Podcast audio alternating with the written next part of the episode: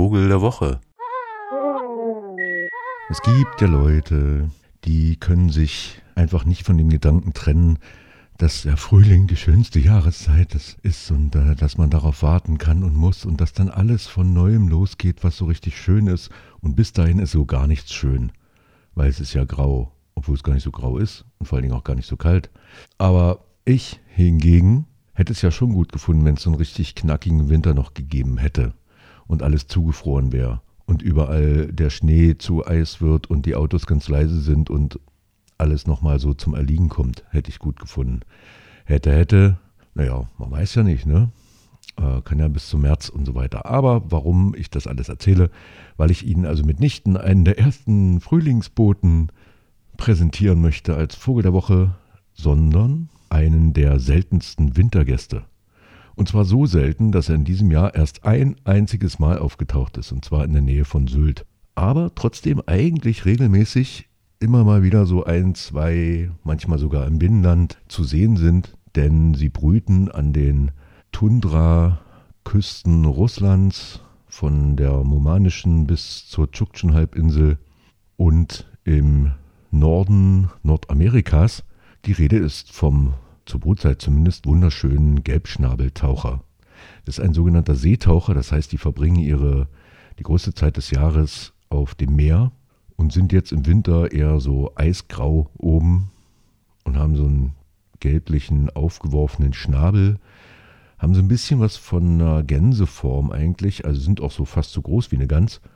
Nur, dass sie schlanker sind und viel tiefer im Wasser liegen. So richtig Seetauchermäßig. Äh, das ist unter Ornithologen sind das immer irgendwie so Highlights. Also Seetaucher guckt man sich gern an. Erstens, weil sie schön sind, zweitens, weil sie so groß sind und drittens, weil sie so lange tauchen können und dadurch auch immer wieder aus dem Blickfeld verschwinden, also minutenlang regelrecht.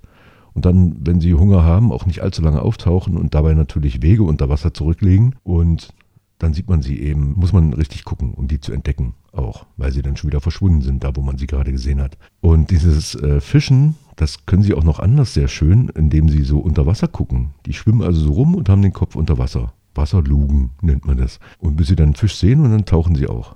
Finde ich auch sehr hübsch sehr lustig aus, so Kopf im Wasser zu schwimmen und so.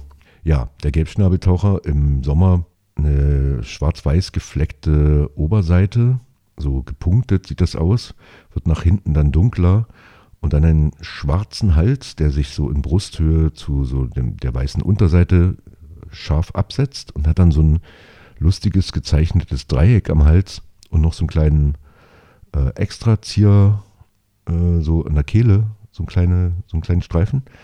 Und dann eben diesen gelben, aufwärts geworfenen Schnabel am Ende des schwarzen Kopfs.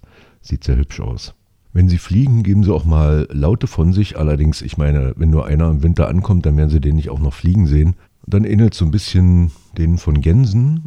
Wenn sie aber da, wo sie brüten, nämlich an so kleinen Seen in der Tundra, wenn sie da rufen, dann sind das ganz poetische, weittragende, heulende Laute oder manchmal auch jodelnd. Und das klingt dann so.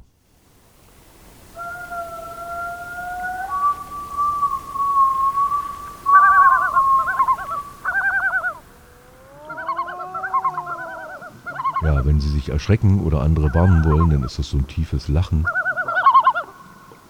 Und dort, wo sie brüten, leben sie als Paar zusammen über lange Zeit. Also treffen sich auch gern wieder. Sie weichen ja eigentlich auch nur dem Eis und dem, also der Unmöglichkeit, dort zu jagen aus. Die haben also kein Problem mit der Kälte an sich. Deswegen, wenn sie hier in der Nord- oder Ostsee auftauchen, dann ist es meist auch richtig kalt. Denn äh, in der Arktis, wo sie wohnen, ist dann die Jagd so ziemlich unmöglich und deswegen kommen sie überhaupt bis hierher.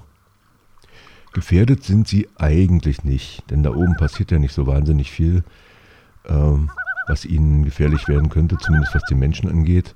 Allerdings ist das in Kanada bzw. in Alaska ein bisschen anders. Da könnten Ölunfälle negative Bestandseinflüsse haben, denn 90% aller Gelbschnabeltaucher Alaskas wohnen in einer Region, die für den Abbau von Öl- und Gasvorräten vorgesehen ist. Da könnte es also durchaus zu massiven Einbrüchen kommen.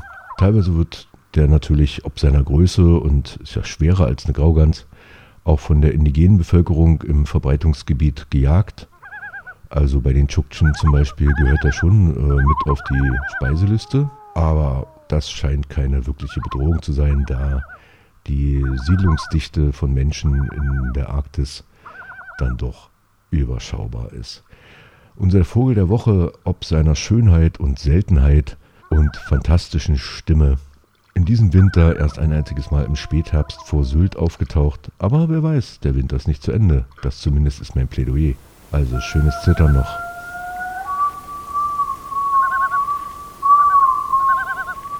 Vogel der Woche.